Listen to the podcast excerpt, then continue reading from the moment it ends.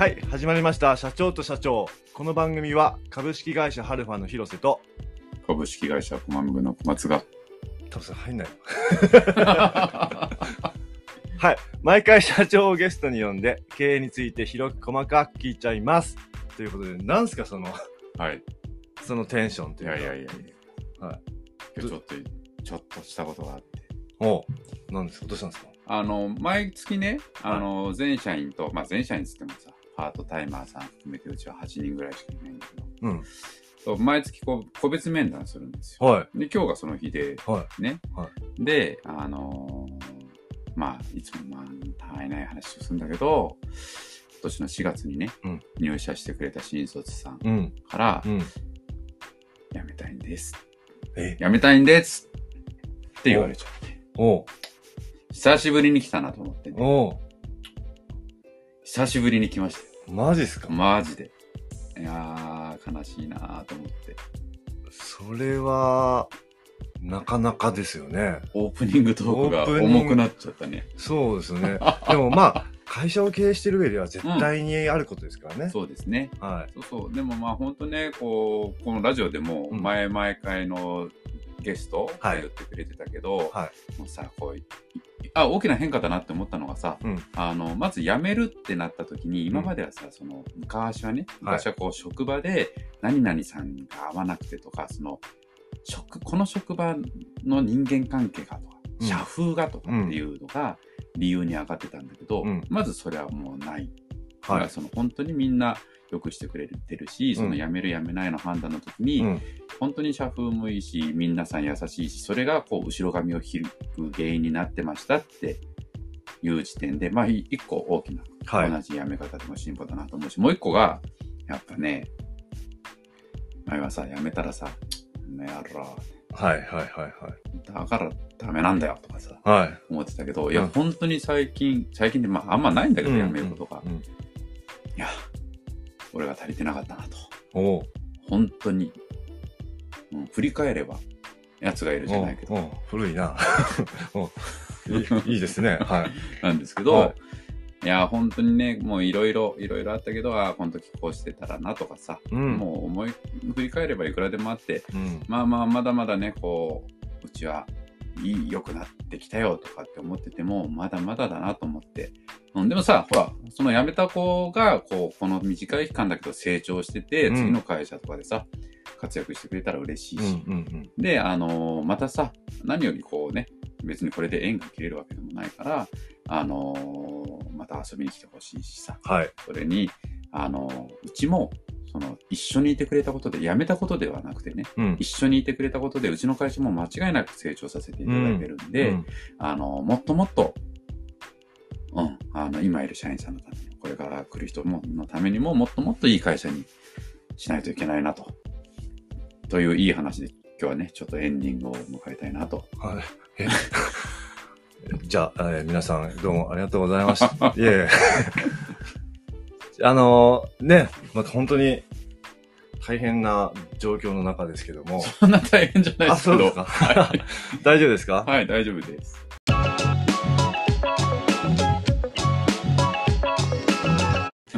えー本日もゲストが来てくれています。はい。はい。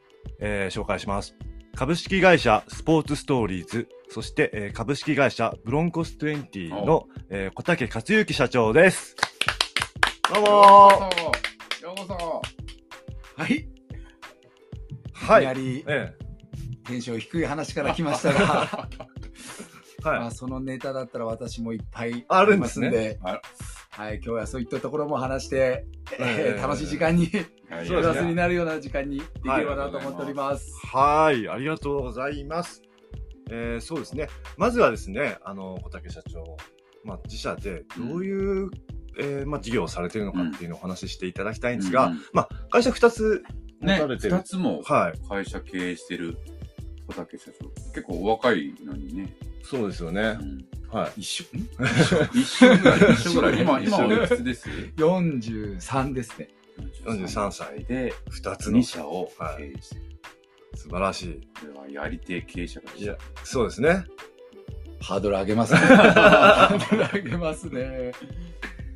じゃあはどっちから聞いていきじゃましょう？えーそうですね。あの、じゃあ、スポーツストーリーズという会社の方から、えーお話を聞いていきたいなというふうに思いますが、えーまあ、どういった事業をされてるんでしょうかね？はい。もう本当名前の、うんあのー由来からもうん想像して、えーいただければなと思うんですけども、スポーツビジネスをはい。こう果敢にチャレンジしていきたいという思いで作った会社なんですが、はい。主には、えー子供向けのスポーツ教室を、うん。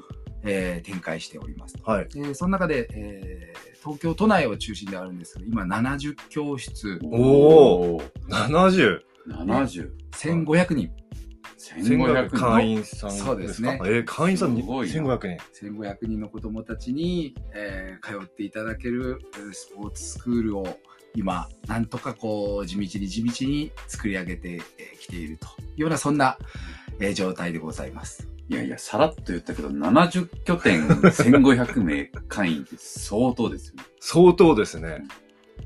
創業はどれくらいでしたっけ？えっ、と、7年前に創業、あ7年2016年に創業しまして、はい。ちょうどこの間10月21日にうん。7周年記念を。おーあー失礼しました。6周年でした。6周年 だから7歳になったんですね。あ、そうね6ね。年終わって7年目を迎えた。や、すごいへ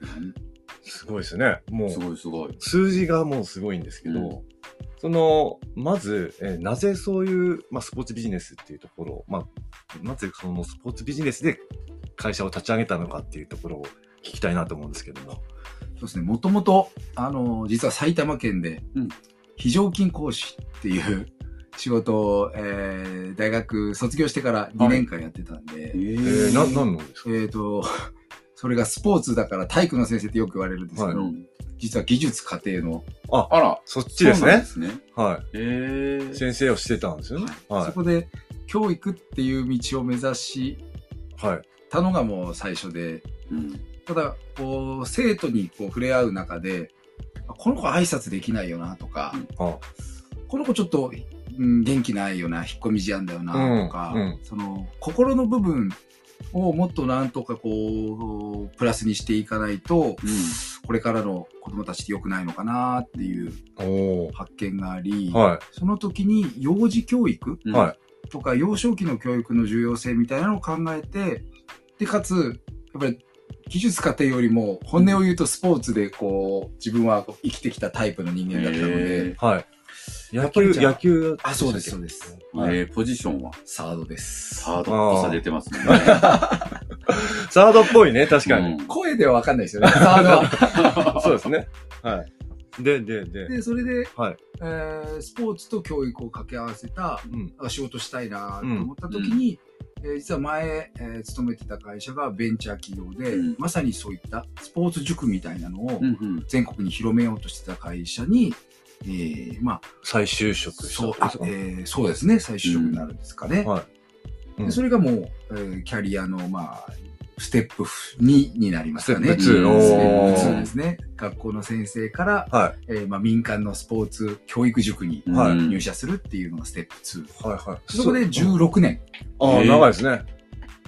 やってきてっていうところです。そそれは野球とかサッカーとかをいろんなのを教えてたんでしたっけ？そうですね、えー当初サッカーからスタートした会社なんですけど、会社が大きくなるにつれて、うん。野球とかテニス、バスケットボール、うん。いろいろなスポーツを展開する、こういった、えー会社の、うん拡大にこう自分も共にこう成長してきたっていう、そんな、あの、22歳から36歳ぐらいでしょうかね。うん15、6年はい、はになりますかね。い。へえ。そのベンチャー企業も経営者の方はお若かった？えっ、と、その当時、会社を起こしたのは36、7ぐらいうんだったんですけど、で、私が辞めたのもやっぱ同じ年で、うん。そのその社長を見てきて、えーまあ辞める時に言ったのは、あの、その、お世話になった社長も、この年齢で、えー創業されましたと。うん私も、えーチャンスがあれば、あの退職させていただいて、うん。えー同じ土俵で勝負したいんです。なるほど。っていううんことも言ったのは記憶にあります。いいつぐらいからこう自分でやってみたいなって思い始めたんですか？あもう全く自分でやってみようなんて思ったことはなくて、うんうんえーちょっとしたこうボタンの掛け違いみたいなところはあったのかなと思うんですけども、はいえーそのベンチャー企業でナンバー2ぐらいまでのポジションうんまでうんさせていただいて、はい。えーこう、マネジメントの方向性の違いというか、うん。うん、そこが自分の転機になったかなと。それで退職して、で、えー、立ち上げ、まあ、自分の会社を立ち上げるっていう。そうですねはい。そういう経緯に至ったっていう。うん初めはもうスポーツから、まあ、足を洗おうとうん思ってたものの、おーあのーまあ、そのきっかけが、やっぱり、辞めるってなった時に一緒にやってきた仲間とかが、いや、それだったら、なんかこう自分もこの会社に残る意味がないとか、こうちょっと嬉しいことをうん。言ってくれたり、ついていきますよ。あ、そうそうです。ね、ついていきますよ、的な。はい。まあ、結局はついてきた人間ってそんないないんですけど、在職期間にファンがいたけど、いざ抜けるとこんなに。むしろ一人しか来なかったという。ああ、えでもその一人で今も。あ、そうなんです、そうなんです。うんうんうんはい。ー、えー、これも結構あの、さっきのお話の、オープニングの話でも、あの、あ、そういえばっていうところがあって、うんうんうんで実はついてきてくれた、その、一緒にまあ会社を作り上げた、はいうんまあ、仲間もう、ん。一回辞めたんですよ。ああ。そうなんですね。で、それを辞めるタイミングも、私が、えー、36、7ぐらいで作って、で、彼も36、7、8ぐらいで、うん。最後の勝負で自分はスポーツから、うん。えー自分を取ったら何も残らない。うんだからこそ違う世界で勝負したいからっていうことで一度退職されたと。へーおースポーツストーリーズを退職して、で、で実はこの、しえーと2月、今年の2月とか3月ぐらいには2年やった、えー全く違う違う異業種い。はい。うんをやり、やりきったと。まあはいそのやりきったっていう表現が正しいかどうかうんうんうんわかんないですけど、はい彼の中では、えーけじめをつけてうん、結果も残して、うん。で、えーやっぱり自分が最後人生をうん。こう、かけるはい。には、えー本当にやりたい仕事と仲間とうん最後やりたいっていうことで、もう一回戻ってきてくれるへってう。いうエピソードがーあって、うん。まあ、さっきのオープニングトークじゃないですが、はい。辞めてしまった方って、まあ、うん。少なくとも何人かはいる中で、戻ってきてくれたっていう経験も、うん。すごく嬉しい、う。うんんところであるか戻なと。ってきた時のその周囲はどうでした？ざわざわ？ざわざわ？ってなった。そっかそっか。うん。ましてや、こう一緒にこう作り上げてきた、うん。結構その、えー一社員からすると、上の方うんみたいな見え方、いいお兄ちゃんみたいなうんはいはいはい。方で、えー盛大に送別会をやって。涙まで流して、うんで、2年後に戻ってくるという、うん まあ、あのー一種、え？みたいなところは。あったんですけど、あえて私も隠してて、は盛大にまた戻したっていう。あ いや、でもそれ社長の器あ。だよね。うんそうだね。本当にうん。素晴らしい。すごいね。やいやいやいや、もう、どんな、こう、ビッドッキリを仕掛けたくて、あれ？え？みたいな、うん。そんな感じで戻ってきてくれて、それも多分、その戻ってくる人にとってもプラスになるかなと思うんああ、なるほどね。うんあえてもうみんなに、ああのね、彼は戻ってくんだよって言わずに、そうそうそうきなり目の前に現れて。新入社員の登場ですみたいな。ああ、そういう、そういう教セレモニーをねねみたい。な。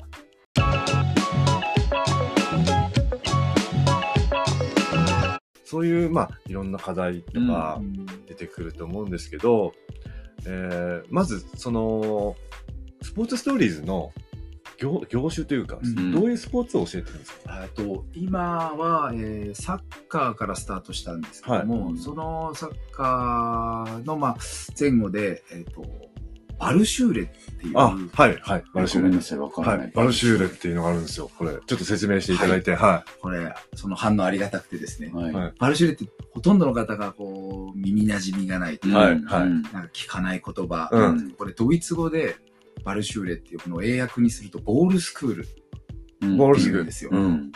で、えー何をやってるかっていうと、ボールを使って遊びながら子供の運動能力を伸ばしていくうっていううん運動プログラムを子供たちに提供するんですが、これはドイツ生まれの運動プログラムで、うん。それを今日本で、えー我々が普及を、うん。えーするとともに、えースクールとしてうん。子供たちに習い事としてこう来てもらってバルシューをやってもらうっていうものとしてビジネスとしてやってるんですが、うんうん。本当子供たちはボールを使って、えー遊ぶ、はい。あの、触れ合う、はい。うんえー例えばですけど、そこにペットボトルがありますと、うん。そこにボールを、えー当ててうん。倒しましょうっていうゲーム、こういうのが一つプログラムにあるとすれば、うんそういうのを楽しみながらやる中で投げ方を覚えたりとか、投げるコツを覚えたりとか、うん。運動神経運動能力を必然あ自然にこうはい。うん。身につけていくという、これが140以上ある運動プログラムでは全部もう遊びなんです。うん。子供は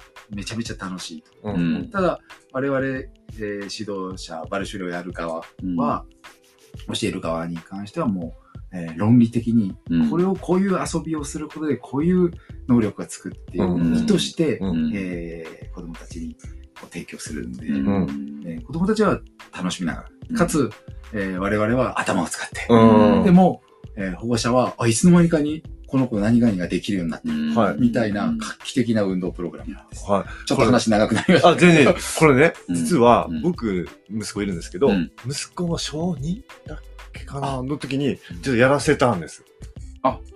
そうなんですね。そう、バルシューレをやらせたんですよ。小竹社長の会社で。小竹社長の会社で。はい。で、あのーこれ、と、あでね、そのバルシューレをやらせてると同時に、ダンスもやらせてるんですよね。はいうち。で、あの、それまで全然だったんです、ダンス。うんだけど、バルシューレやってから、多分体幹が鍛えられたのへか、ーすっごい上手になって、今センターで常に踊るようになって、はい。すごい、すごいんです。すごいはい。これ本当、本当です。うん、すごい。僕子育て終わっちゃったからだけど、めちゃめちゃ興味ありますね。うん孫にはぜひうんやらせたい。ああ、ねね。そうですよね。そうですね。本当あと、サッカースクールもやってる中で、バルシュレもやってて、うん。低年齢児からサッカースクールだけ、えー通ってる子と、うん。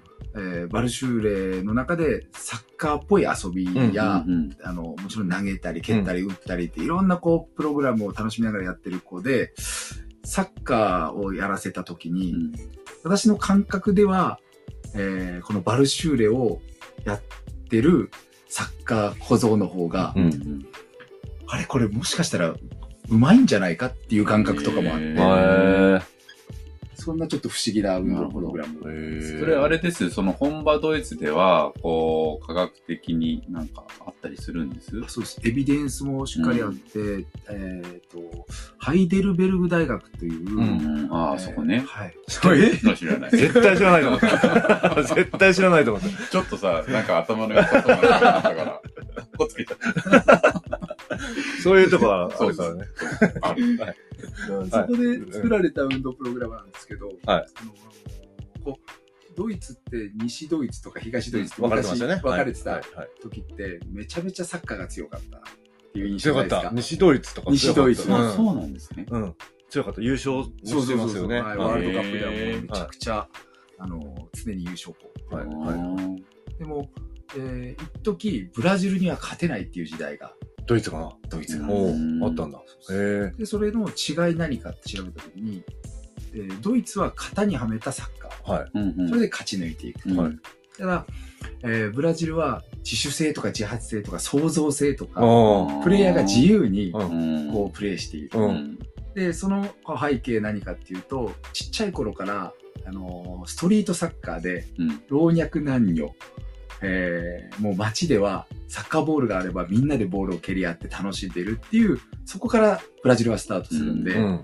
大人になってもそれが身についていてそう創造性豊かなサッカーがうんかといっへてードイツはこうシステマチックな、うん。あの型にはめたサッカー、うんでも一時勝てないのはその原因だっていうことでうんこの、えーバルシュレっていうプログラムが開発されうんて。で今に至ってるなるほど。すごいね。そうなんだ。ちなみにドイツってサッカー強いんですか、今？ドイツ強いですよ。うんはいワールドカップ期間中ですけど、今。そうですね。はい。日本は、まあ、勝ったんですけど、はい。あの、え、ドイツに勝っちゃったんですけあど、そうなんですねはい。ただ、あの、そんな、勝てる、本当に日本が勝てるような チームじゃないですね。そうあはい。世間はそれで賑わってる。へーやってる感じです。あのドイツに勝った。ラグビーで言うと、こう、南アフリカに勝っちゃってみたいな。ああ、まあまあ、それ以上な感あそれ以上じな。ううんん。え、じゃあ何で例えたらいいかえ？何で例えたらいいー、なんだろドイツ。イルカがシャチに勝っちゃったみたいな。う。すわかんない。すごい。あすごいね。あ、イルカ写真買ったらすごいね。すごいです。はそれぐらい、それぐらい。うんでもまあ、まあでもそんな感じ。あ本当相当ですね。うんそうそうですすごい、うんって言っていいかもわかんないな。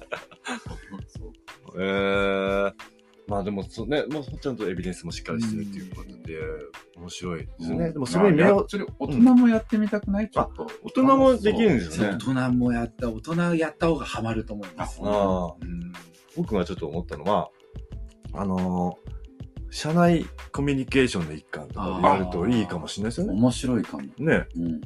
そうそうそうそう。企業向けにやらないですか？企業向けいいですね。それ、いいっすね。たまに要望があって、はいうん。えー一度、あのーなんだろう、えーチームビルディング？はい。あ、チームビルディング。はい。そうそうそう、なんかこう、初めてプロジェクトを組む仲間、あの、初めて顔を合わせる、うん。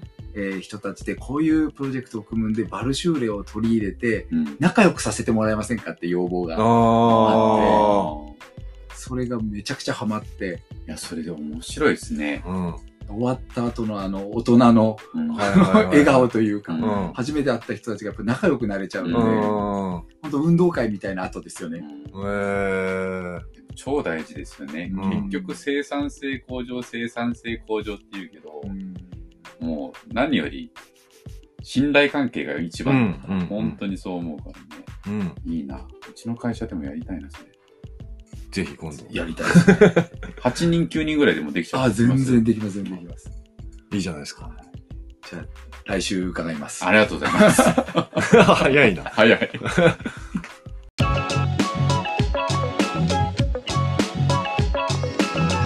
あと、その、なんですかね、野球の教室で、なんかすごい、そこう、うね。スポーツ選手、まあ、プロ野球選手育てたりとかっていうのもしてるんですよね。そうですね。そうなんですねそうですよ。そうです。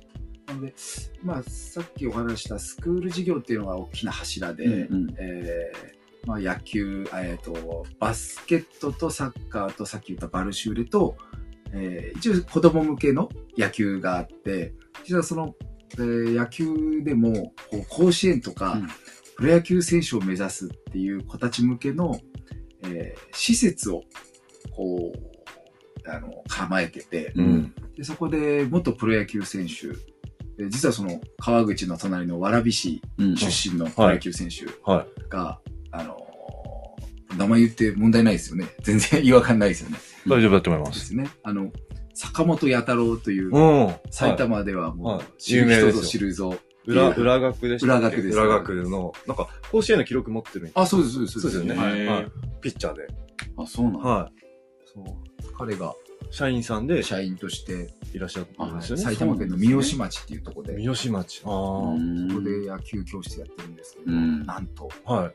先日のドラフト会議で、はい。育成5位で、やっとプロ野球選手が誕生しました。おーすごい。すごいね。えだって私、いや、私が教えてるわけじゃないんですよ。いやいやいや。坂本さんの坂生徒さ本さんが、生徒が。